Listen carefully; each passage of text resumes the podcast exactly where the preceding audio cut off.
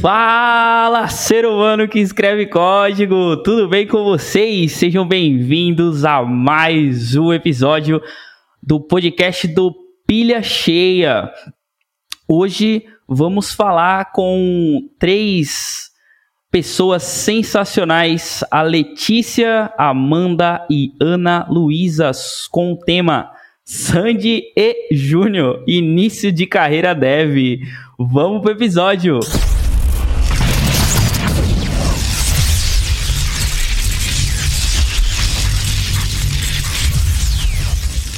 Sejam muito bem-vindos, bem-vindas, todos vocês.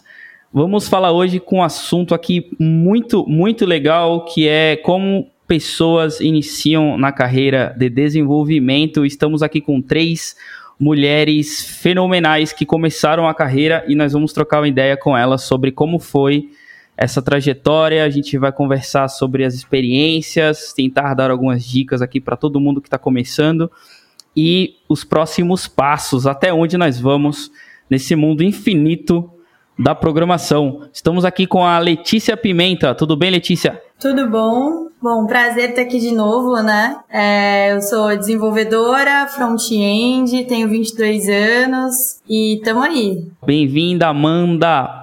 E aí, eu sou desenvolvedora C Sharp atualmente. Não vou falar a minha idade para não assustar ninguém. Quem quiser me contratar, sou júnior, tá, gente? Sensacional. Bem-vinda, bem-vinda, Ana Luísa. Ai, muito obrigada, muito obrigada. Eu tô muito feliz por estar aqui hoje. Uh, eu sou desenvolvedora back-end, que às vezes tem que fazer umas telas também. É, e eu tenho 25 anos e sou aqui de São Paulo. Muito bem, muito bem. Eu queria ouvir de vocês, é, vamos começar com a Letícia e como é que vocês caíram de paraquedas nessa área de desenvolvimento de software? Contem um pouco do início. Como você falou mesmo, de paraquedas. é, nunca foi um, algo que eu imaginei fazer, né? Então foi porque eu morava com um cara que era desenvolvedor e aí eu vi ele codar e aí um dia eu cheguei nele e falei assim, pô, me ensina uns códigos aí. Deixa eu fazer uns códigos também. E aí eu comecei a aprender, né? E a maior parte, assim, o primeiro ano foi muito estudo e com alguém ali do lado, que já era sênior. E aí eu comecei a codar e me envolver nos projetos com ele e começar a aprender sozinha mesmo e colocar a cara a tapa. Eu comecei assim, né? Foi na, na sorte. Ainda bem que alguém na programação me encontrou. Olha só que legal. E você, Amanda? Eu não tive a mesma sorte que a Letícia. A minha primeira graduação é letras em inglês. E quando eu falei para os meus pais que na época, quando eu entrei na faculdade, eu tinha 17 anos. Quando eu falei para os meus pais que eu queria trabalhar com, com computação, com TI, tipo, eles não aprovaram. E eu dependia muito deles, então eu não pude fazer. É, minha mãe até hoje acha que eu trabalhar com TI quer dizer que eu vou na casa das pessoas formatar computador, instalar Windows. Nossa. Então, tem um pouco dessa cultura antiquada na cabeça dos meus pais. Seus pais falaram: larga a mão desse trabalho, isso aí é coisa de vagabundo, vai fazer uma profissão de adulto, né? Vai fazer letra, ser professor. É, na, no, no meu caso, eu ia ser intérprete ou tradutora.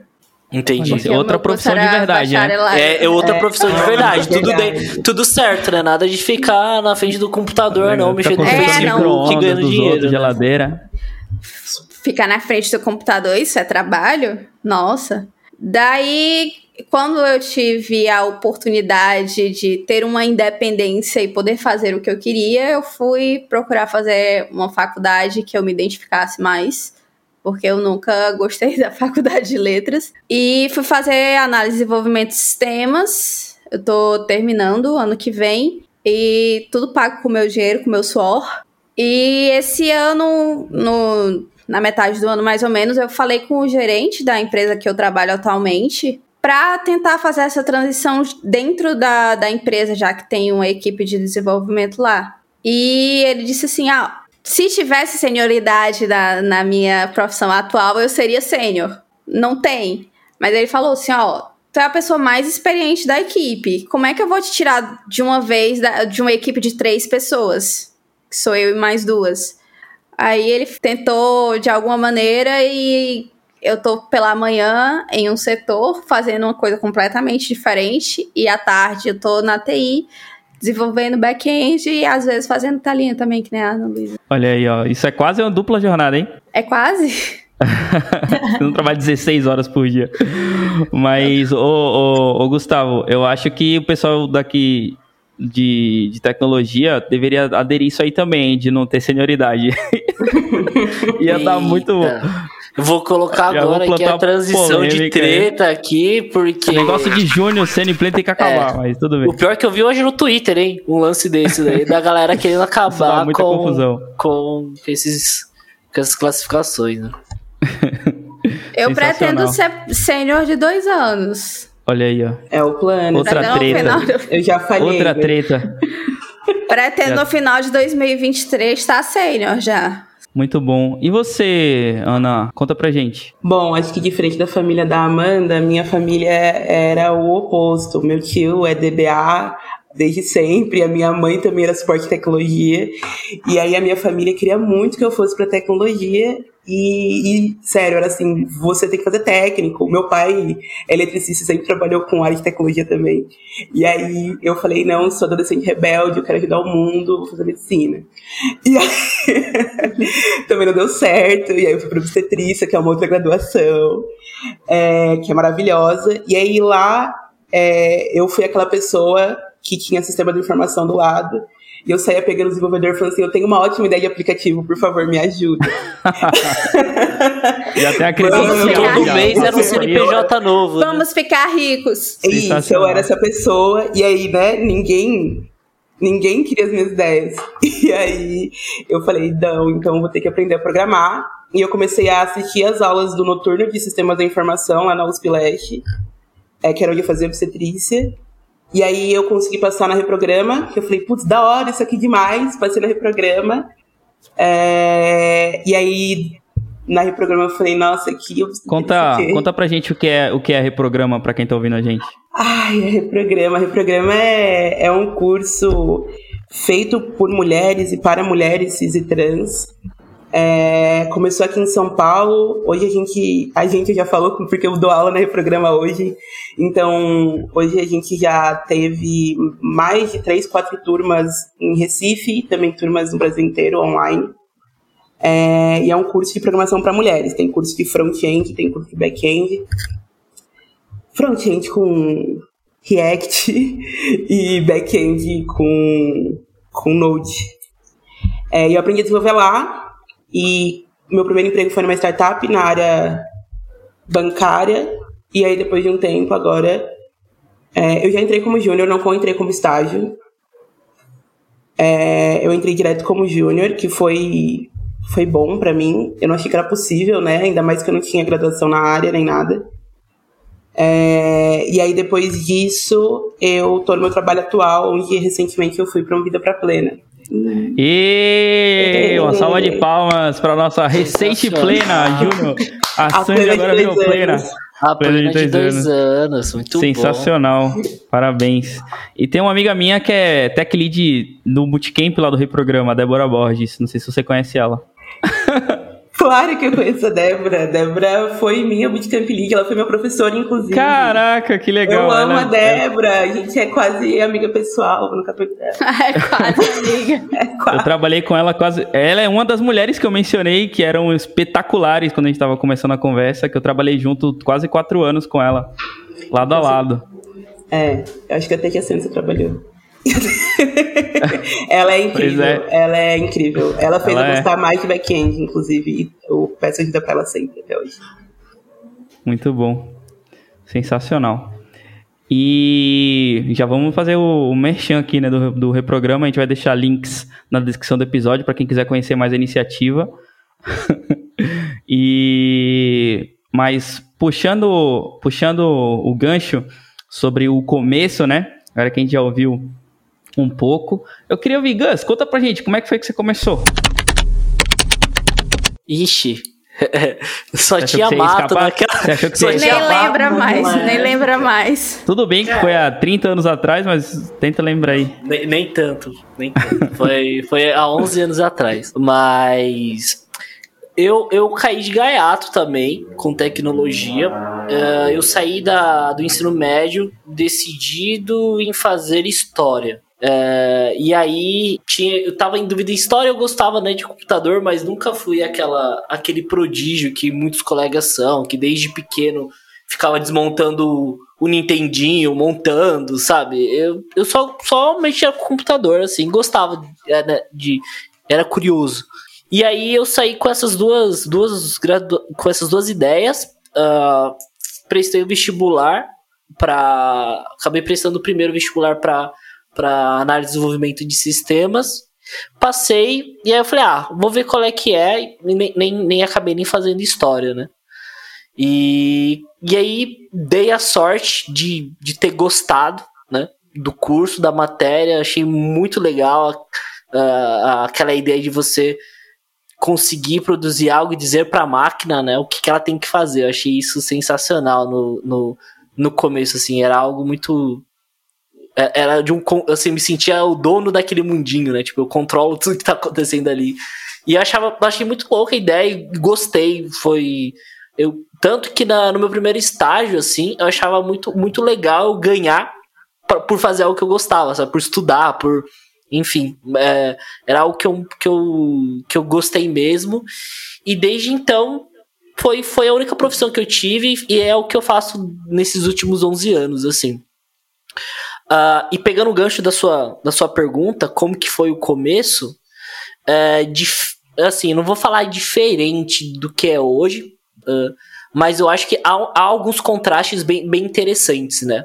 É, que nem a, a, a própria Ana falou sobre, sobre a graduação, né? Não ser graduado e tal. Que há 11 anos atrás isso não era comum, né? Não, não- você, nem conseguia arrumar um, um trabalho se você não tivesse uma experiência ou um estágio, né?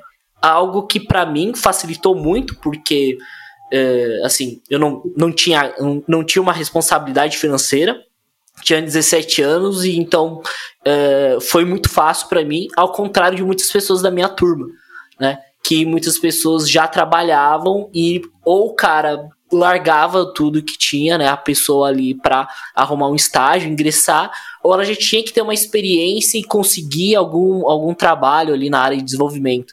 Então isso fez muitas pessoas desistirem. Algo que hoje é, não é a mesma realidade, né? Hoje você consegue é, fazer um curso, estudar em casa e, e, e, e dizer que é um desenvolvedor, né? Não, não, não pode dizer que é engenheiro, né, gente? É, não tem CREA, não tem CREA, não é engenheiro. De Não Tá na minha CREA, carteira de não é trabalho. Tá na minha carteira de É. trabalho. Mas, mas é, mas, mas hoje eu acho que é, eu acho que isso é um principal, uma principal diferença quando a gente fala de, se a gente for falar aí do, do nosso primeiro tópico, desafios de, do estudo hoje, né? Hoje eu, eu acredito que hoje, além de você aí o mercado ser bem menos burocrático para para absorver um profissional, hoje a gente tem uma gama de conhecimento absurda, né? É, assim, é, e olha que eu nem. Eu tô falando de 11 anos atrás, a gente tá falando de 2000, 2010, né? A gente tá falando, tipo, de 1980, né? Ah, primeiro, para você ler alguma coisa, você tinha que pegar a filinha na biblioteca da faculdade, agendar o livro para ler. O YouTube, cara, tava começando, era só gatinho, sabe? Só tinha Felipe Neto e. PC Siqueira no YouTube. Exato, é, é, é, exatamente. Então não tinha, não tinha conteúdo, curso era só curso online, ah, presencial, né? E eram pouquíssimas microlinks. escolas. É, aí tinha uma que K-Solution lá que, Eu fiz que era muito caro, é, exatamente. Maljoy, olha lá. Exatamente. Então era bem mais restrito. E livro gringo, eu- nossa, eu nem sabia comprar na época. Nem, nem, nem tinha pra vender, né? Então você tinha que. Era assim, Delphi, a Bíblia, sabe? Que eu via na faculdade, sabe? Os livros do Deitel. Era, era esses livros que a gente Nossa. tinha. e você aprendia por aí, né? Então, e, e hoje, eu acho que ah, pegando ah, o gancho aí, perguntando para as meninas, para você hoje começar na área, principalmente se você vem de uma área que. De uma transição de carreira, é, é totalmente diferente, né? Como. Quais foram os caminhos que vocês encontraram aí para para ingressar na área, seja de uma transição de carreira ou, ou enfim, por curioso de ter entrado na área? Eu imagino que a, a percepção do que eu tô falando aqui é absurdo para vocês, bem diferente, né? Eu acho que, que para mim, assim, foi muito se arriscar mesmo. Eu tive alguém para me auxiliar no começo, ensinar o HTML e CSS, mas você chega uma hora que você entende que você tem que colocar a cara a tapa e aprender alguma coisa. E é aí onde você passa do alguém está me ensinando, ou tipo, do básico ali, para tipo, começar a pesquisar no Google, pegar curso. E as primeiras, os primeiros cursos você ainda assim não vai entender nada. Até que acho que vira uma chavinha, assim, quando você começa a produzir de fato. Porque os primeiros cursos que você faz ainda fica uma, meio nublado, assim, o que você está fazendo, a linguagem, a programação. E acho que quando você começa a trabalhar, você começa a entender o que você estudou. E aí você vai pesquisando, vai te abrindo portas e caminhos e ferramentas necessárias para você e aprendendo mais, saber para onde você tem que ir, sabe? O que você tem que aprender agora, assim. E óbvio, aí depois, pelo menos no meu caso, eu senti uma necessidade de ter um curso, fazer um curso mais é, voltado mesmo para a linguagem e tal. Então, foi, para mim, no meu caso, foi muito isso, tipo, começar e colocar cara a tapa. Primeiro passo. A programação para mim nunca foi uma coisa muito distante, assim, da minha realidade. É, com 13 anos eu fiz o meu primeiro site em HTML e CSS e porque eu era muito fã da Britney Spears e eu fiz um site para ela. Ai, Gustavo, ela era que desmontava as coisas é, do Nintendo. Exatamente, é a galera prodígio. Eu queria ter uma história é bonita assim pra contar, não tem. Fazia, não é? fazia é? template CSS no Tumblr, tá ligado? não, não fazia nada no Tumblr, não. Mas... Tudo bem, tudo bem, já passou, já passou não era uma coisa distante para mim, tava próximo. Eu sempre fui uma, uma criança, uma pessoa curiosa, assim, como o Gustavo falou que os amigos dele eram de desmontar as coisas. Eu era essa criança. Ah, Só que a minha família é muito machista. Então, se eles me viam querendo um, um console, um videogame, eles não me davam porque era coisa de menino, eu não podia jogar um videogame.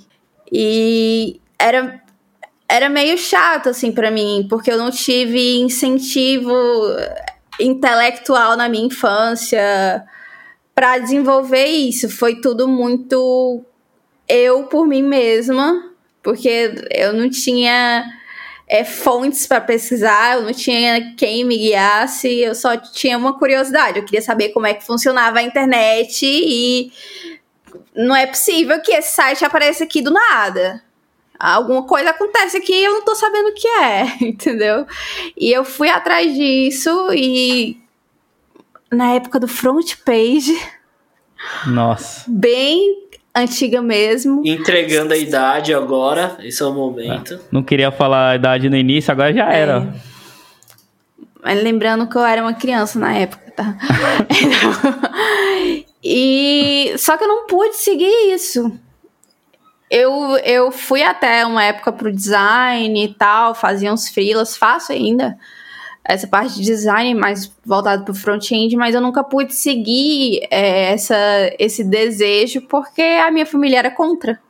E eu era muito dependente da minha família, porque eu era um adolescente. Então, só mesmo depois de morar sozinha, de ter minha independência financeira, de não depender mais dos meus pais de maneira nenhuma, foi que eu pude é, procurar o que eu realmente queria fazer da minha vida. Muito bom. Não, Vou... foi muito ruim.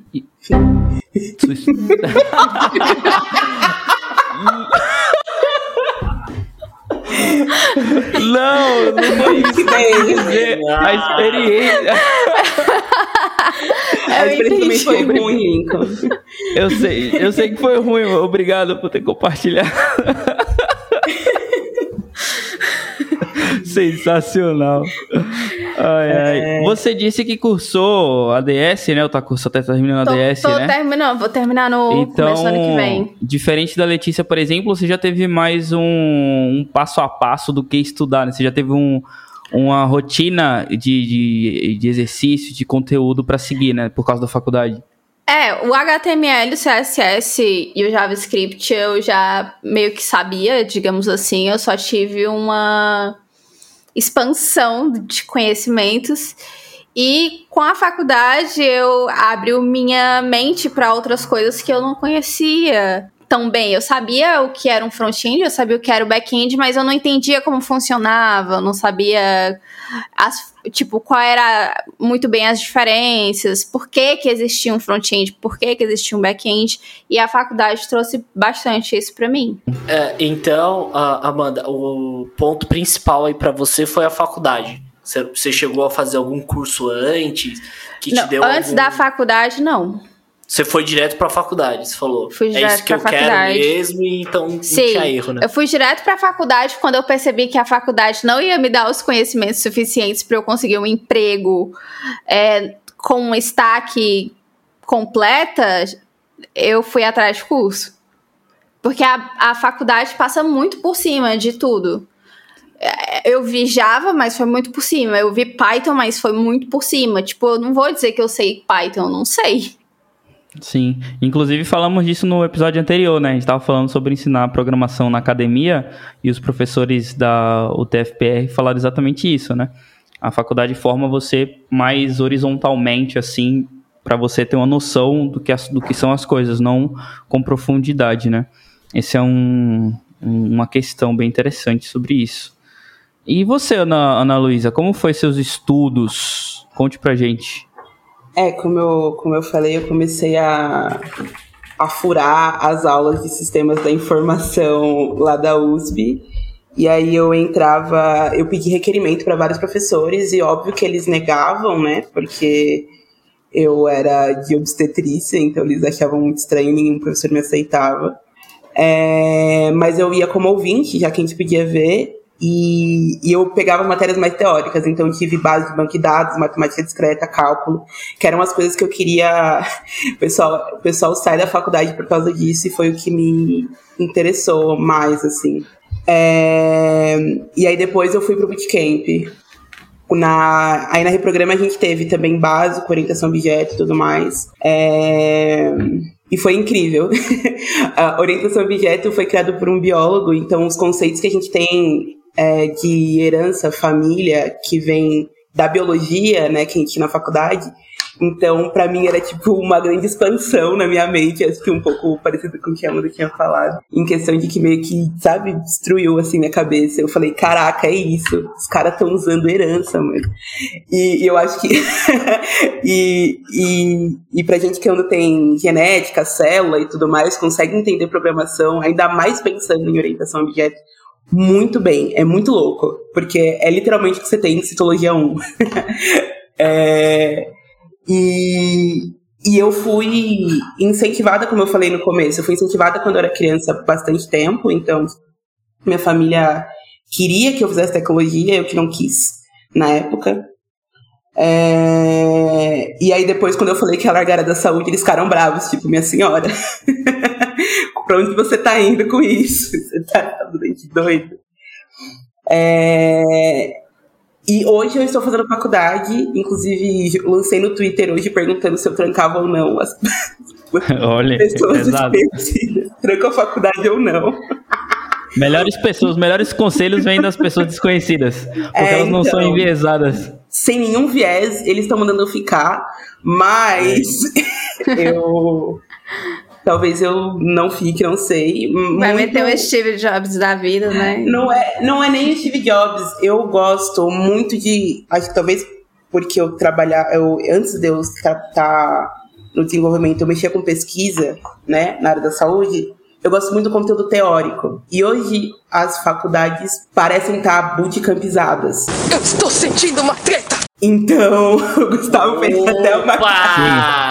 Isso é uma treta. Polêmica. Muita treta. Já, já, já saiu umas cinco tretas aqui em Eu, 15 eu, minutos. eu tenho que convidar a Ana Lu pra assistir a aula comigo.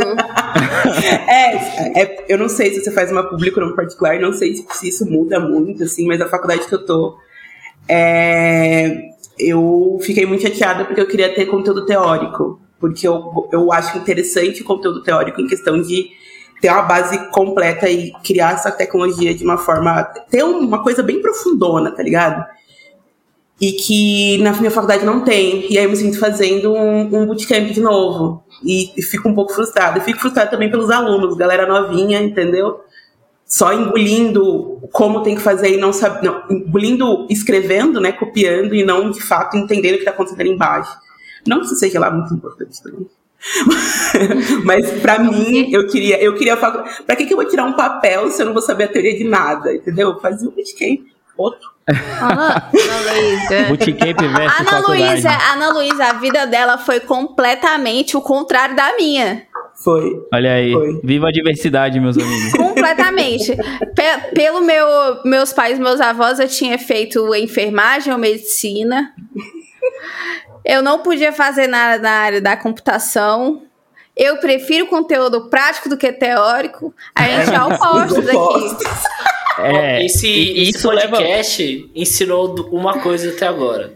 Na verdade, duas. Primeiro, aqui esse podcast hoje está multifacetado. Muitas experiências. Muito bom. E segundo é que, é, pegando o caso da Amanda e da Lu, a gente percebe que o, que a gente quer fazer, na verdade, importa muito mais do que a gente gosta, do que de fato o, o que é uma profissão pode trazer pra gente ou não, né?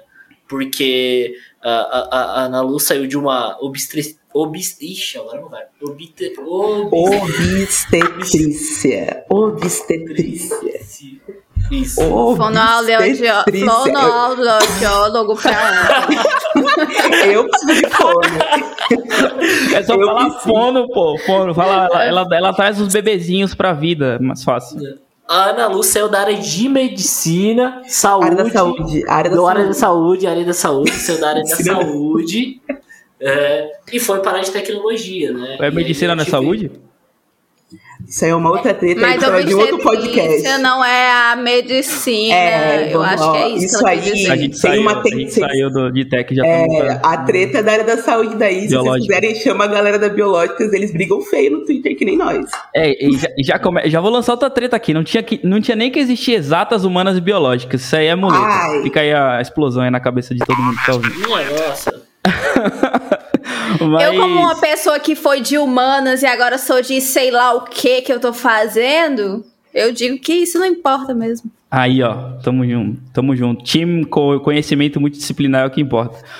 Mas essa treta aí de, de bootcamp, conteúdo teórico, o que que estuda, é muito, é muito complicado, né? Porque existe, existe é, um- uns cenários muito complicados com relação a isso, porque a pessoa no começo da carreira, ela precisa ser prática, por assim dizer, para conseguir o trampo, né? Para conseguir o trabalho. E programação, é, a gente não está falando de ciências da computação, não estamos falando de computação em si, estamos falando de desenvolvimento de software de programação.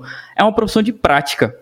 né? você, você pode ir muito longe sem fundamentos de faculdade, sem, sem fundamentos é, gerais sobre computação, né? Porque se você conseguir resolver devi- devidos problemas, praticamente falando, né? Você consegue trabalho, você consegue chegar muito longe nesse sentido.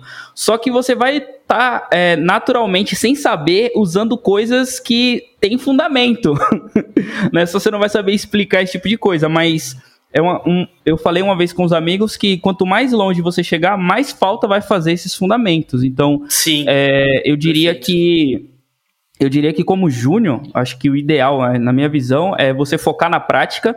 É, a gente tem um exemplo aqui da Letícia, que foi mais ou menos o que aconteceu com ela, né? Ela chegou já metendo a mão lá no HTML, no CSS, não chegou a começar a faculdade ainda, eu acho. É, me corrija aí, Letícia, se eu estiver falando, se eu estiver errado. Vestibular é amanhã, hein? Olha aí, ó.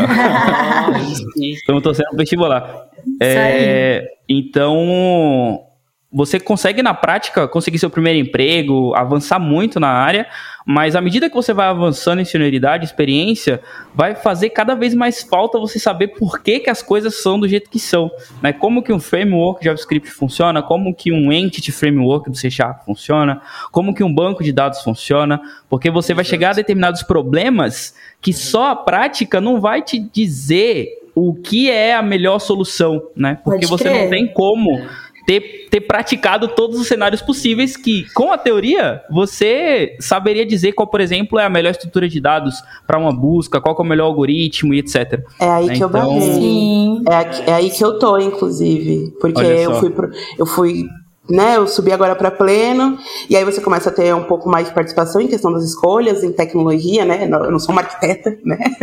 Mas a gente participa melhor nas soluções.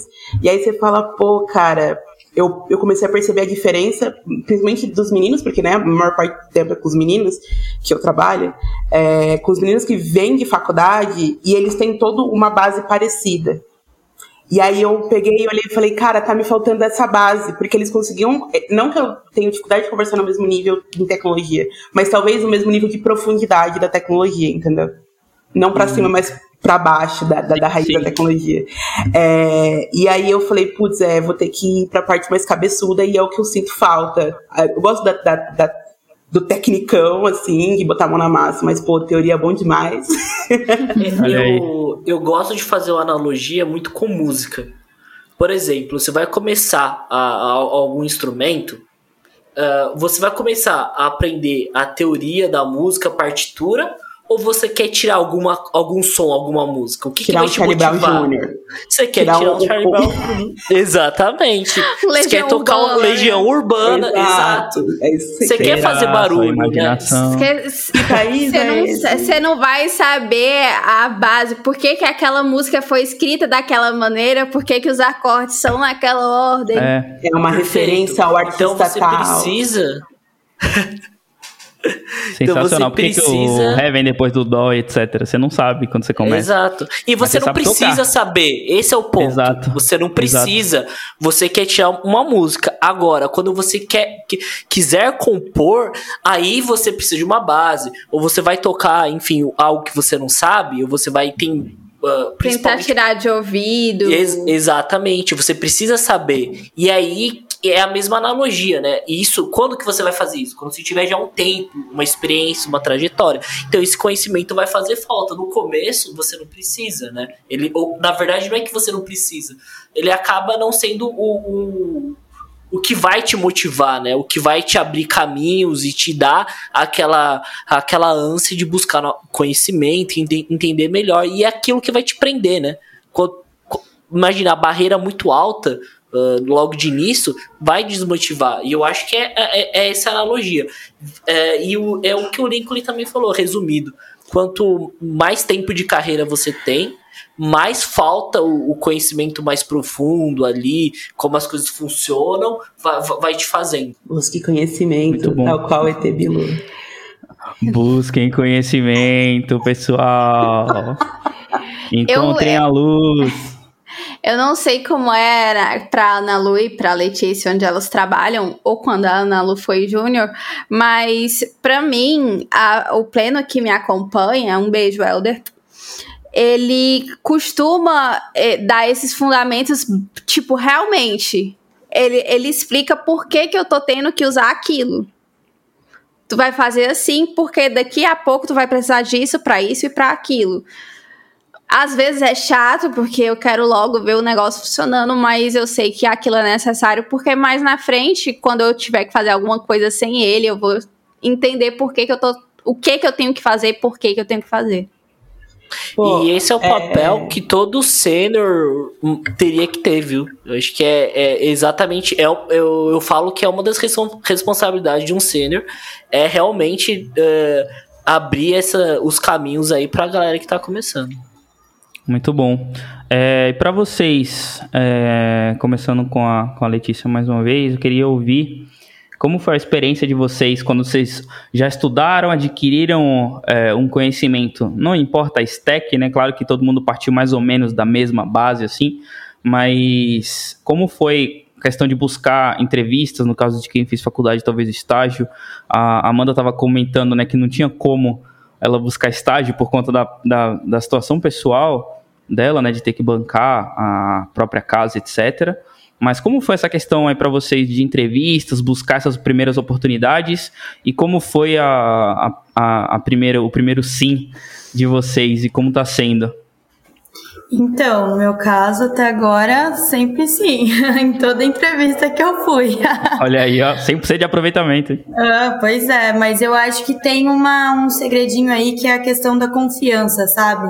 Você tem que ir com confiança sempre e falar a verdade, sabe? O que você sabe, o que você adquiriu, e você sempre vai estar preparado, sabe? Então, eu acho que é muita questão de você sempre estar ali, tipo, sabe, entender que você, o que, que você sabe até agora e que vai dar certo, vai dar certo. Esse era sempre o meu pensamento. Eu vou, vou ser animada, vou ser simpática, vou com a confiança, porque quem vai me dizer um não? Mas... Exato. Se você é ruim, só você precisa saber, ninguém mais. Exatamente. é pra vida, gente. É isso. Até agora. Fake it until you make it. É isso. Mas, mas foi muito interessante mesmo, porque dá aquele medinho. Logo, eu acho que a entrevista para mim foi mais de boa. Porém, quando eu entrava, aí que batia aquele medo. Tipo, ah, será que eu tô preparada pra vaga? Caraca, tu não se acha capaz. Você fala, meu, vão me pedir uma coisa, eu vou começar a estudar aqui que nem louca, umas coisas que eu nunca vi, porque eles vão perguntar e tal. Mas aí é que entra também a, o papel do cara que já tá lá, do desenvolvedor que vai estar do seu lado. Tipo, não ter o medo de perguntar e não ter o medo de falar que não sabe, porque ninguém sabe tudo nessa vida. Então, assim, saber pesquisar, saber também conversar e trocar ideia com o teu colega, sabe? Porque uma coisa que eu gosto muito na comunidade é isso. Você sempre vai ter alguém para te ajudar. Pô, quantas vezes eu não pedi ajuda pra, pra dev porque eu tava aprendendo e não sabia, assim, vários amigos, né? Então eu acho que é sempre ter essa cara de pau mesmo. Pelo menos eu acho que eu sou muito, né? Tá certo. E como foi a. Como foi. Aproveitando, eu vou enganchar mais uma coisa que eu queria perguntar. Como foi. Em que meios você usou para achar os lugares, entrevistas? LinkedIn, GitHub, Glassdoor, boca a boca? Como foi essa, essa, essa busca aí? Twitter. Então. Twitter, Twitter. Inclusive, Twitter, é a dica para todo mundo. O melhor Cara, lugar. Foi. Eu ouvi falar muito... que o melhor lugar é Tinder, viu? Hum, o que eu conheço de gente que arruma, em vez de arrumar date, arruma, arruma vaga em Tinder. Tá quase. O tá Twitter tá quase não deixa Oi, tudo bem? Nossa, que isso. Oi, tudo é bem? Eu, Você eu tá procurando vaga? Não, mas vaga eu era aqui. casada com um ex. É, um, o meu ex era diretor de tecnologia, então eu ia muito para evento de tecnologia. Então eu participava de hackathon, eu participava de de alguns eventos assim. Então eu já conheci uma galera no meio. E só que o meu, o que eu considero o meu primeiro trabalho mesmo, assim, por mim mesmo e tal, que eu fui, foi um e-mail que eu mantei aleatoriamente. Eu tava, tipo, desempregada, tava com as contas todas chegando, assim, eu tava desesperada. E eu falei, eu vou conseguir um emprego. Vai ser agora. Eu, eu não lembro onde eu encontrei esse cara, mas eu só sei que eu mandei tipo uns cinco e-mails, me respondeu no mesmo dia, em três dias eu tava com entrevista já marcada, e uma semana eu já tava trabalhando. Foi a coisa mais rápida que aconteceu comigo, assim. Então, não sei, assim, LinkedIn sempre aparece vaga hoje, sempre aparece recrutador, mas comigo foi um pouco de contato no meio, né, tipo, de algumas pessoas que eu já conhecia, e tal, mas eu considero muito mais esse último emprego que eu, tipo, coloquei a cara e falei, vou ter que arranjar um emprego aqui o mais rápido possível, senão não vou ter o que comer. e foi assim, foi na loucura. meus amigos, network. É, é sempre importante, ó. Conheçam pessoas. Já falei pessoas. De, de. É, conheçam pessoas. Primeiro para te ajudar a resolver os BO da vida, os códigos. E também te arranjar emprego. Eu acho que assim, é sempre uma. Conhecer pessoas é muito bom, né? E que você pode adquirir com isso depois, melhor ainda. Sensacional. Eu acho que é. é eu acho Muito que bom. a, a, Laí, a Letícia falou dois pontos, eu acho que são fundamentais, assim, que muita gente custa a desenvolver, que eu acho que é confiança. Cara, isso pra mim foi, foi algo. Foi 180 na minha vida. Acho que no começo, quando eu tava procurando estágio, eu, eu, eu recebi muito não, porque eu de fato não tinha isso. E aí, quando eu me liguei, cara, que eu precisava me vender aquilo. é, é, que eu falei, é, só, só eu precisava saber que eu, não, que eu era ruim, o resto eu não precisava. Então, é, você se vender é, é, é fundamental, você ter essa confiança é fundamental na vida, independente de situação profissional, e network. Cara, pessoas é o que, é o que vai te levar longe. São, são as suas amizades, seus contatos, e eu acho que é, são, são os pontos mais importantes aí pra você é, seguir na, numa, numa carreira de sucessos. Na questão de conseguir emprego em programação, para mim foi um pouco mais difícil, porque quando você. Primeiro que ainda estava no começo, era antes da pandemia, é, ainda as, as empresas ainda estavam começando a se abrir para contratar pessoas de outras áreas. A, a movimentação ainda estava sendo um pouco recente é, para isso. Então, assim que as pessoas viam lá no meu currículo obstetrícia, normalmente eles não aceitavam. É, e aí eu ia bastante em feira de contratação, eu ou porque tinha, né, esses bootcamps normalmente tem, a Reprograma tem, tem outros bootcamps tem que eu fiz que eu não fiz, eu vi perto, eu procurava lá, ou no LinkedIn, ou grupo de Telegram de desenvolvedores, ou no próprio GitHub vagas, eu também eu de verdade, eu aplicava para tudo. Ai, o que, que é Python? Vou. Ai, é, é Java? Vou. Ai, mas você aprendeu Node? Daí eu aprendo. Tipo, eu era bem desse jeito. É, e eu tinha um pitch fechado já. Então, eu tinha um pitch que eu já tinha pensado, eu já tinha construído a minha história eu já tinha entendido como eu ia me vender para os Pronta pro Shark desenvolvedores. Tank já, né? Eu estava pronta. Pronta pro Shark Tank, sensacional. E peguei pitch. 45 segundos. É, ia falar Eu isso. entro, no, eu entro lá no elevador com a recrutadora e eu falo pra ela certa vaga. Muito bom. É, e, e isso foi muito importante. Acho que é uma coisa que eu sempre falo pra quem tá entrando assim, que é assim, programar. Aí mais uma treta, né? Programar, até o GitHub tá começando a programar sozinho. Mas Eita! Eita! É que programar a gente faz e é importante, é, mas é muito mais importante o que você agrega na sua programação, né? Então, a gente, quando a gente vem de lugares diferentes, a gente consegue agregar formas diferentes de desenvolver. E é isso que a gente tem que vender. Porque, o, o- ainda mais com o Júnior, eles têm certeza que você não sabe porcaria nenhuma. então você tem que vender o que você é além de programador. Isso que é o bagulho que demora para as pessoas entenderem. Você saber uma stack, pô, eu sou desenvolvedorzão. Tem empresa que gosta disso, né? Do stack das o desenvolvedor das cavernas. Mas eu acho que é mais importante a gente ter noção total da história. Então, tipo, sei lá, eu trabalhei. Soft skills, né? É, eu, eu, eu trabalhei, por exemplo, em, toda vez antes, de- antes de tecnologia, antes de obstetrícia, eu trabalhava em call center de banco. Isso fez eu ficar muito mais fácil na minha primeira empresa, que foi uma fintech da área de pagamentos. E aí, depois, pra minha segunda empresa, que é um banco atualmente. E agora tá no banco. É. Então, tipo, eu trabalhei em call center de banco que fez eu, eu sei leis bancárias que eu aprendi quando eu era saque. E que isso agrega muito pra mim hoje no desenvolvimento, por exemplo. E que é um bagulho que a gente tem que pegar, entendeu? Quando vai falar, tipo, ah, eu na faculdade, no curso, eu aprendi Java, Node. Não, cara, fala de você. Não esconde o emprego na padaria que te ensinou a aprender a contar, tá ligado? Sensacional. Pra quem não tá vendo, ó, pra quem não tá vendo, a Ana Lula tá fazendo vários gestos com a mão. Estão perdendo a performance da explicação sensacional que ela tá falando aí, ó. Muito bom. No próximo a gente vai ter que ter tweet aqui, né? Infelizmente. É, não vamos ter que gravar ao nada vivo. Vamos ter que gravar ao vivo, não vai ter jeito. Sensacional. Eu, diferente da, da Letícia e da Ana Lu, eu não tive um- uma guia. Eu não tive ninguém pra me levar pela mão e dizer assim: ah, vamos nessa feira de tecnologia, vamos fazer isso, vamos fazer aquilo. Então, quando eu comecei a achar que eu poderia me candidatar para vagas de emprego, eu recebi muito não, porque eu não tinha, tipo, experiência zero.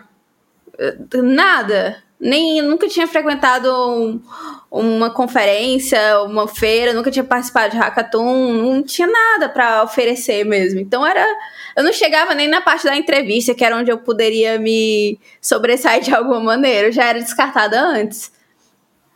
Então eu pensei assim, a empresa que eu trabalho agora tem um é, é difícil aqui em Fortaleza, aqui no Nordeste em geral, assim, uma empresa grande, forte de tecnologia. Não tem, é, é são poucas. As que tem, eu acho que a Capgemini em Recife, não, não são aqui em Fortaleza. A Century também aí. Ó. A Century, sim. Mas também não são em Fortaleza. É, tem algumas, né?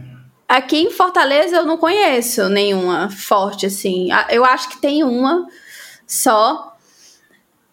E tem um setor de desenvolvimento na empresa que eu trabalho, só que é um setor é, bem voltado, muito voltado para o que a empresa faz, que é a área de, da educação. Então, é um sistema de gerar nota de boletim, são coisas que não são muito grandiosas. Não é, o coração, né? é, o setor é pequeno, mas tem lá, é um setor que eu não tô desmerecendo ninguém, é tipo, a gente faz muita coisa, tem muita coisa acontecendo ao mesmo tempo, porque é um ritmo muito frenético, porque a gente, querendo ou não, tá lidando com milhares de pais, milhares de alunos é, o tempo todo. E gente mexendo no sistema sempre dá merda. Mas não, não vou dizer que é um, assim, um, uma, uma área que tem 300 desenvolvedores, 200, 100 desenvolvedores, não tem, não tem nem 50, entendeu? Tipo, acho que na, no setor de sistemas, eu acho que tem 10 pessoas. Contando comigo, que tô lá meio período. Tem três estagiários, eu, eu contando comigo como estagiária, porque eu fico lá só quatro horas, e os outros funcionários do, do setor de sistemas. Então é, é pequeno, é uma empresa que não é voltada para tecnologia, mas tem esse setor para se inserir no mercado, porque tudo hoje em dia pede tecnologia. É, eu, eu ia trazer um dado aqui que, que as pessoas normalmente não, não pensam muito, mas a maioria das, dos desenvolvedores não estão em empresas de tecnologia. por mais que isso seja. Isso, por mais que isso seja contra, contra, contra produtivo, contra. Como eu posso dizer? É, Intuitivo? Contra-intuitivo, né? Contra-intuitivo, mas eu vou corroborar aqui o que a, o que a Amanda tá falando, porque eu venho do interior da Bahia, né? Então eu sei exatamente como é isso no Nordeste. A gente estava comentando da reprograma, né? A Débora foi a Débora que foi professora lead lá da, da Ana Lu no reprograma aqui em São Paulo. A gente trabalhou junto numa agência em Salvador. Né, que atendia alguns clientes grandes em Salvador, né, e literalmente é isso, não tem empresas, né, de, de, de tecnologias é, renomadas. Tinha a Capgemini lá também em Salvador, tem a Saná, por exemplo, mas em comparação com São Paulo, é, e no interior, quando eu começava a trabalhar, eu comecei a trabalhar numa gráfica. Eu fazia site numa gráfica em PHP com Joomla e WordPress, né? Então, assim, é, é, as pessoas às vezes ficam muito presas no próprio Twitter, nas redes sociais, no LinkedIn, com relação à, à bolha que é tecnologia, achando que tudo gira em torno de São Paulo, todo Rio, BH. São Paulo, todo mundo é São e, Paulo. E, não, das é, grandes empresas, né? Exato, achando, que, achando é, as discussões ridículas sobre 3 mil reais é pouco para um júnior receber, e etc. Nesse tipo de absurdo, assim, na minha opinião.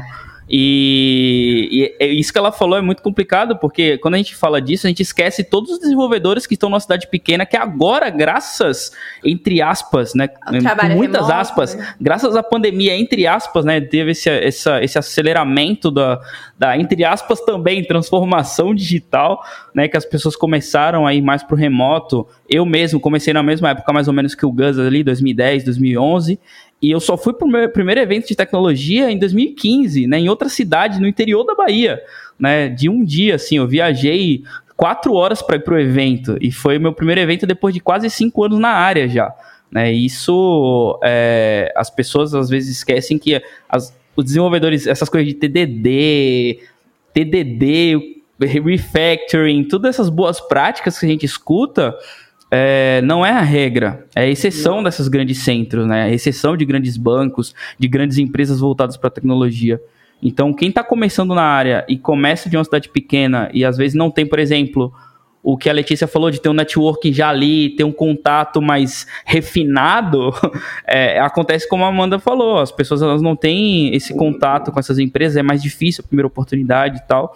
E eu acho que nosso papel, que, que hoje, né? Hoje eu estou em São Paulo, por exemplo, mas o nosso papel é levar, tentar levar essas comunidades para para a comunidade de tecnologia que fala dessas coisas, que fala de inovação, que fala de qualidade, que fala de área, que fala que está começando para cidades menores, para pessoas que estão é, em cidades menores, para o seu João, que faz o sistema da farmácia lá na cidade com 30 mil habitantes, né, que ele faz um sisteminha lá em Java, em JSP desktop, às Não vezes. fala assim não que eu trabalho com isso aí, hein, cara. Às vezes. Coisa velha, cara. Às vezes, às vezes, né? E aí. Às vezes só trabalha- falta oportunidade pro seu João ser um Exatamente. sênior de dois anos, cara. Exatamente, só falta a oportunidade dele aprender Extreme Programming, por exemplo, né? Aprender mais práticas que vão fazer ele ganhar mais dinheiro e trabalhar remoto, talvez, etc, etc, etc. Sem entrar na questão do inglês também, que já é, outro, já é outra treta.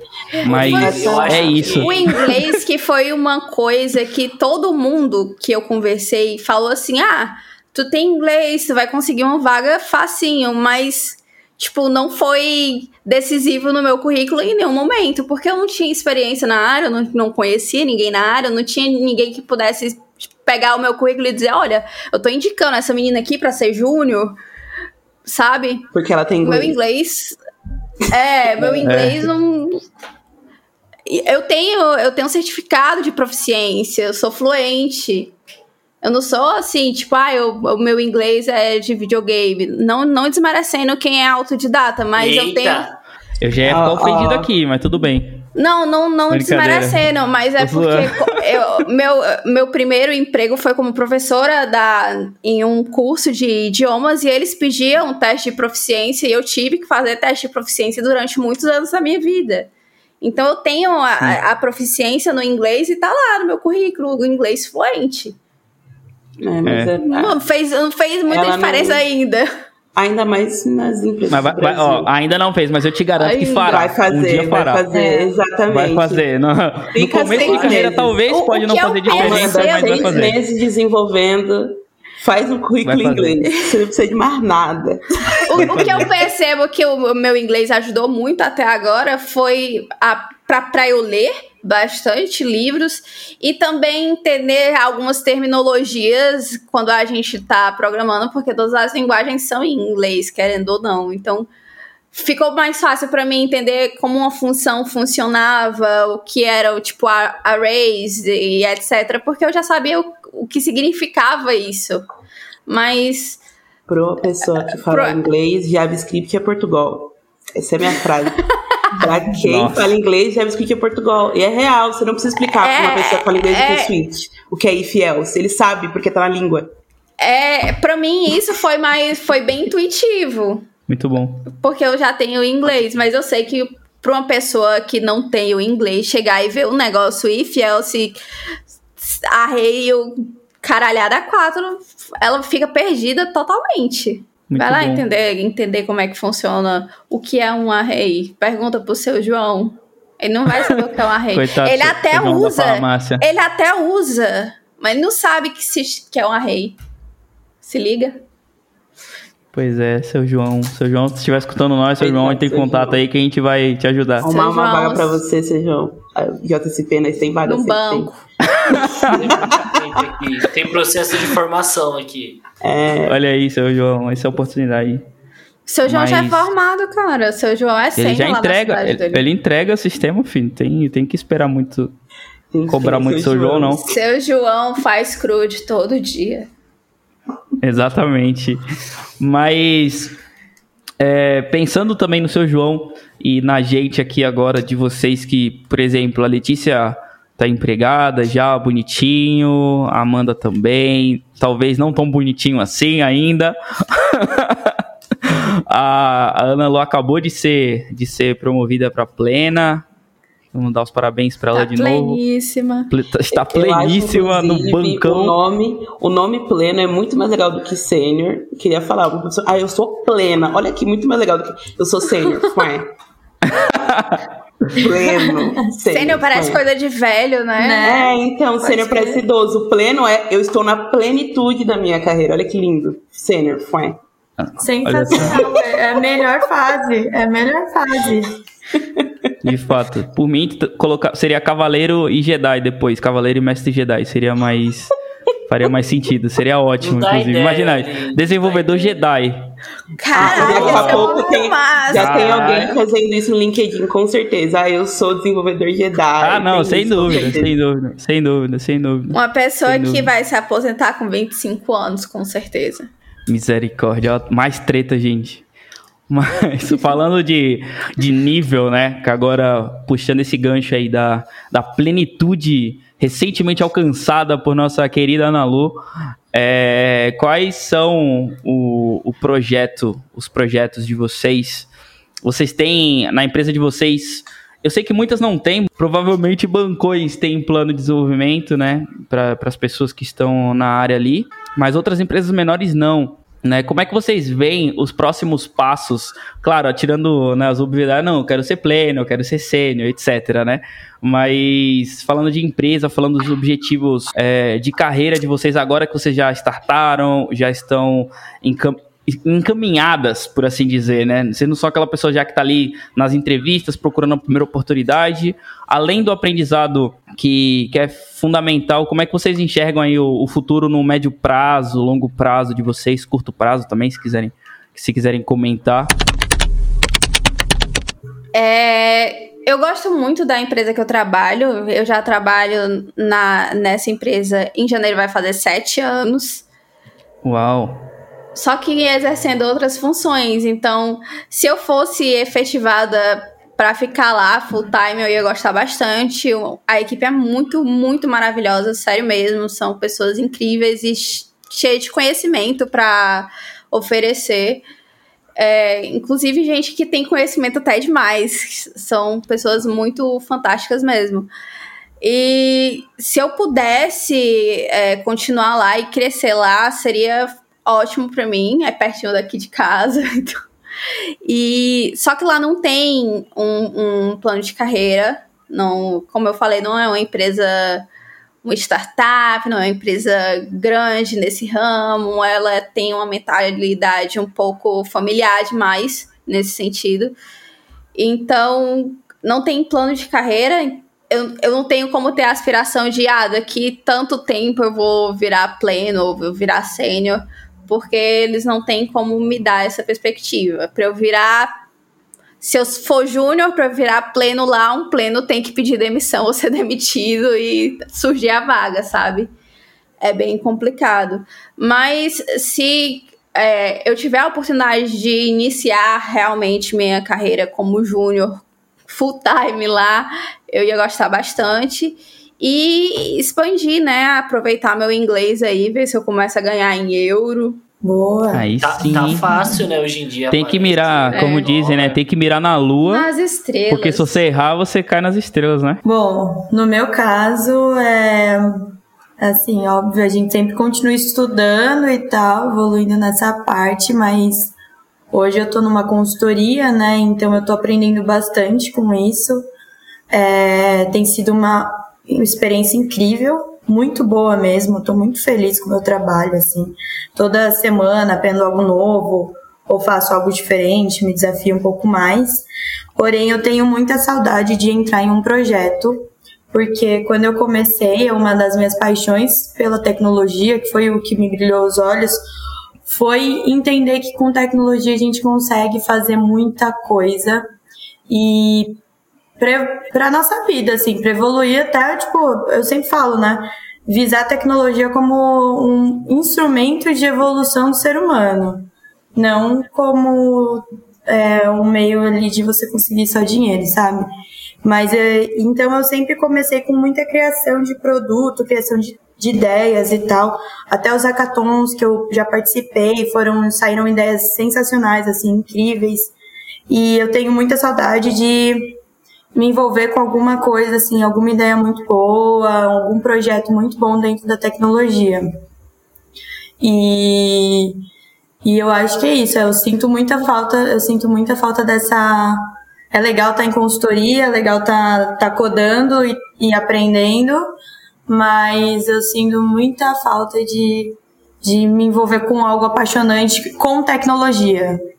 Eu quero é, achar dentro da tecnologia algum projeto que, que me faça ter uma paixão e eu consiga trazer tecnologia junto, sabe? Exatamente, mudar o mundo, é isso.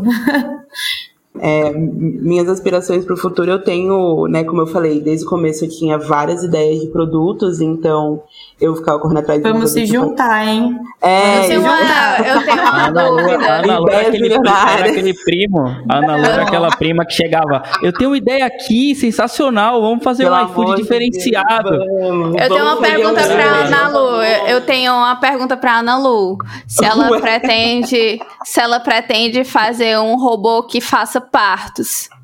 Meu Deus, Caraca. não! Já tem os médicos para isso. Eles já são robotizados. mas, mas, vai ter que substituir os médicos. Não vai. Os médicos estão cansados, eles precisam só fazer cirurgias eles gastar extremamente. Todos os milhões de reais que eles recebem mensalmente. Mas é, as minhas inspirações do futuro tem algumas a ver com parte, eu tenho algumas ideias que eu quero colocar ainda em prática. Mas com parto de pessoas ou parto de aplicativos? Parto de aplicativos ou ajudar pessoas a terem partos. Que eu acho que eram as minhas ideias. Eu tenho algumas ideias, não vou falar para vocês. A gente não, não vai roubarem, roubar, não, vocês ouvintes não roubarem minhas ideias, entendeu? Mas é, eu tenho algumas ideias na área da, da saúde é, para fazer a aplicação. E eu tenho meu projeto, hoje eu tenho um projeto mesmo, tem a Brasa Magazine, que é um projeto de uma revista de hip hop feito por mulheres negras. Se você é uma mulher negra, sabe desenvolver, a gente precisa de você.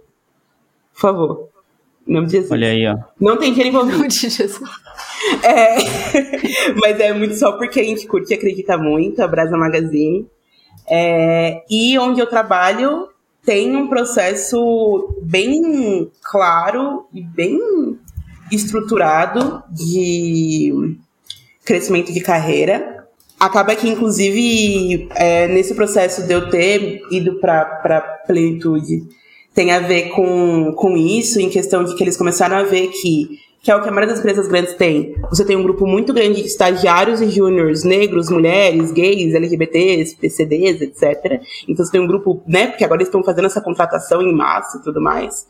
É, mas aí você vai chegando nas lideranças e você começando a ver que as lideranças estão ficando cada vez mais de homens, cis, brancos e tudo mais.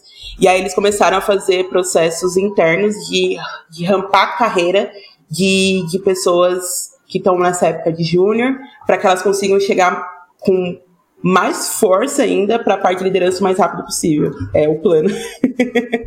é, então, eles têm feito bastante a parte de, de estimular e realmente dar estímulo de estudo e, e planejamento de carreira, assim, não só carreira, para tudo. E isso tem sido muito bom, assim, porque a gente entra até meio sem saber como funciona o mercado, querendo ou não. Ainda mais. A, o mercado na área de, de saúde era muito, é muito diferente da, da área de tecnologia, né? A primeira vez que me perguntaram a pretensão salarial numa entrevista foi, inclusive, numa empresa de tecnologia grandona aqui de São Paulo. É, de tecnologia, não, uma empresa de saúde grandona aqui de São Paulo, que estava contratando desenvolvedores. E aí eu falei, ah, eu queria 1.200 para júnior que era mais ou menos o piso da área de obstetrícia, R$ 1.500 mais ou menos. E aí a recrutadora olhou para mim, acabou a entrevista, aí ela, sabe, saiu as outras pessoas, ela falou assim: você nunca mais fala isso na sua vida. ela, ela, ela, falou assim: não fala mais isso, sabe? você tem que pedir 3 mil pra cima aqui em São Paulo. Imagina se você fala um negócio desse, eu vou pegar os outros 2 mil e guardar no bolso da empresa. E aí eu fiquei assim, meu Deus, é, aí a gente tem que aprender sobre o mundo, né? Que era da saúde diferente da área de, de tecnologia, por exemplo. Em São Paulo, né? 3 mil em São Paulo, aparentemente é pouco, ouvi dizer. É, estamos chegando já na, na, na, parte final da nossa conversa, que está muito boa. E já que vocês já são feras em cessandes e júniors na área, e plena agora também, né? Com todos os perrengues To... Chitãozinho é ótimo. Todos os perrengues que vocês passaram recentemente, no início dos estudos, é... o que, que vocês conseguem filtrar aí como algumas dicas para quem está ouvindo a gente, que talvez também esteja nesse começo, talvez já esteja trampando, talvez está procurando, é... especialmente se for uma mulher que estiver escutando a gente, que com certeza há diferenças nesse sentido também de tratamento. É, que, que vocês poderiam falar para quem está ouvindo a gente como algumas dicas aí do que vocês passaram e do que vocês acham que seria diferente se vocês tivessem ouvido essa dica quando vocês começaram a trajetória de vocês? Bom, eu acho que é, recentemente eu, eu fui mentora para umas meninas também estavam interessadas na área de tecnologia. E algo que eu aprendi disso também que me marcou bastante, eu acho que principalmente é algo que eu, eu demorei muito para ter, né? Mas é que nada é tão difícil quanto parece e que a gente consegue. Pode ser é trabalhoso, tem suas dificuldades, tem seus desafios, como tudo na vida, mas é você consegue a, tecno, a programação, ela sempre parece um bicho de sete cabeças. Enquanto você não sabe, você não se arrisca. E arriscar é importante. E, e bom, como vocês já ouviram, né, comigo foi assim, é obviamente que eu vou falar isso, né? É, e se arriscar é importante. Eu acho que procurar é, comunidade é muito bom você ter com quem contar que era o que eu não tinha, e agora eu tenho lá no Twitter. E é muito bom você participar da, entre aspas, bolha dev, porque sempre tem alguém que, que vai te ajudar, sempre vai ter alguém que pode te dar um direcionamento, sempre tem alguém que pode te indicar, sempre tem alguém que, que te mentora, que vai lá e te diz: ah, estuda isso, estuda dessa maneira, faz, tem, olha esse roadmap aqui, sabe? É, a, tentar absorver de quem tem mais conhecimento que você. Ah, eu acho que o que a gente a conversa toda foi várias vezes a gente falando sobre isso inclusive né foi dava, dava para pegar vários ensinamentos eu acho que o que eu posso pegar eu como uma pessoa que queria muito saber muito para começar a aplicar e isso é uma coisa que foi um uma bobeira, como a gente está falando. O mais importante a gente aprender a fazer é, e tecnicamente falando, né? E aí, de fato, a gente pode fazer que nem eu fiz agora dois anos na área, agora eu vou começar a pegar a parte da faculdade, por exemplo. É, é, eu acho que é uma forma interessante para quem está entrando, não tentar se cobrar para saber toda a teoria. Nossa, eu sou ruim de exatas, eu sou ruim de cálculo, não vou conseguir fazer programação. O que é uma uma bobeira. É, eu acho que para a maioria dos, dos desenvolvedores de software, eles praticamente não usam matemática no seu dia a dia, nem para fazer conta da comida do iFood dele, sabe? O aplicativo faz para ele. É. Se, torna, se torna uma muleta, né, às vezes. É. Ah, e... você se limita, né? Não é, não, não, não, não foca nisso. Eu não era muito boa em matemática e isso não quer dizer nada, na real. Como eu falei, um paradigma que foi criado, que é bem usado em programação, foi feito por um biólogo e que não tem nada a ver com, com matemática. É... Mais ou menos.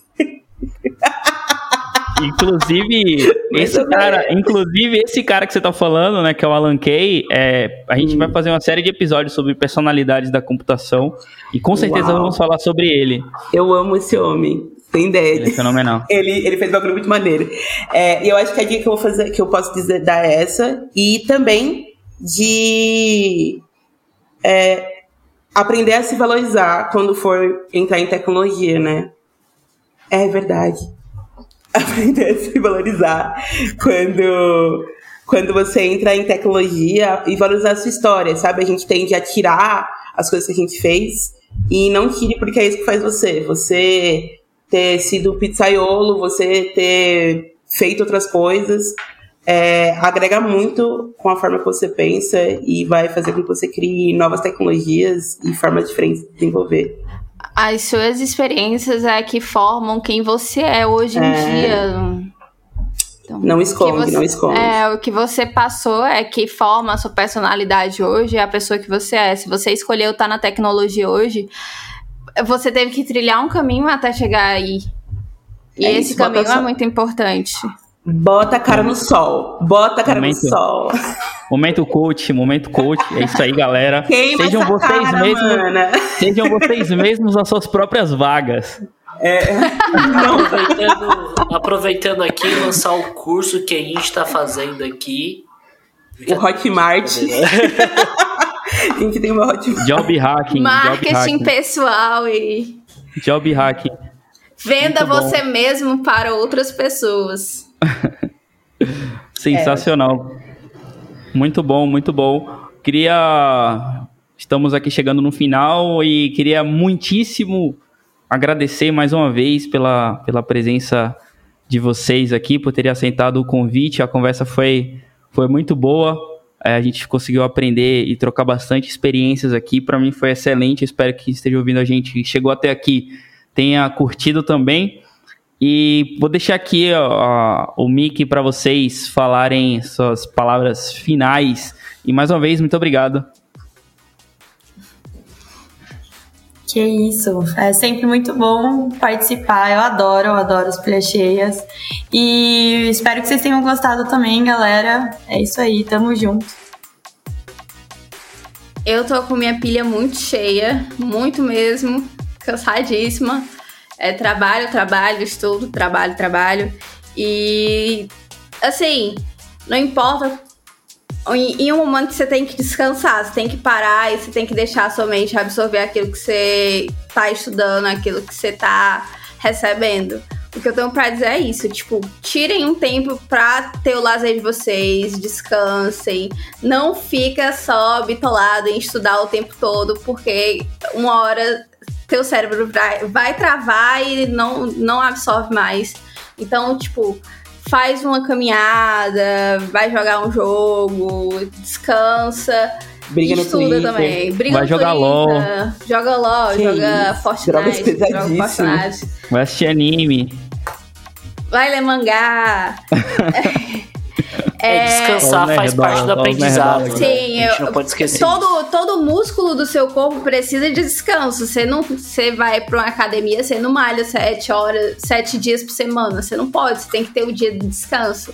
É a mesma coisa com o seu cérebro. Para quem trabalha e estuda principalmente, porque você já passa oito horas do dia no trabalho, você chega em casa, você ainda vai estudar, às vezes faz faculdade, tem que fazer TCC, tem que fazer um monte de coisa. Então você tem que ter um momento para parar e, e simplesmente não fazer nada.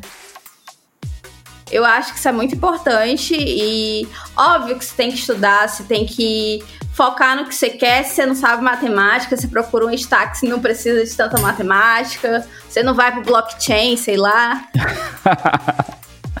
Sensacional. É, você, você a- se enxergue e veja o que você gosta, o que você quer. O que, o que combina com você. Então, o que eu tenho pra dizer é isso, sei lá. Já tô. Muito bom. Muito obrigado, Amanda. Eu vou vender meu são? curso de coach também. Aí, ó, deixa o link. A gente vai deixar link- os links na descrição. Dos todos os cursos de coach. Os Hotmart. cursos né? de todo mundo aqui. O de marketing da Letícia, o de é. marketing da, da Ana Lu, de De coach pitch. da. Então, da de criatividade de pitch. da, da Ana Lu também. É, exatamente. Design. É, eu acho que ah, o que eu posso dizer é isso. Eu espero que a galera que tá ouvindo curta, que a gente tenha conseguido trazer um pouco da nossa vivência. Eu acho que foram todas diferentes, então eu achei que foi bem legal. É... E é isso, bora desenvolver, entendeu? Chega de procrastinar ouvindo esse podcast. Acabou. Já teve, já teve, já teve um momento de descanso, já teve. Então, roda ouvindo o podcast, mano. Exato. Gente, quem consegue codar ouvindo podcast? Enfim, é isso. Você que tá codando ouvindo podcast em português, eu parabéns. Boa. Educado ouvindo podcast em inglês? Alemão? Não, Não, alemão não. Inglês ainda vai, mas alemão, pô, é alemão você me qualquer coisa que eu entenda, se tiver enquanto eu tô codando, me atrapalha. tem bastante isso aí cada um, né? Vai Mas ouvir sensacional. podcast em grego porque não entende, então dá, Exato. dá pra escutar. É Vira, isso. vira é, ruído branco, né? O- E você, Gustavo? Muito obrigado mais uma vez, meu colega querido que está sempre conosco aqui aguentando a gente. Eu que agradeço, Link, eu quero agradecer o pessoal. É, Muito obrigado a todos que nos ouviram.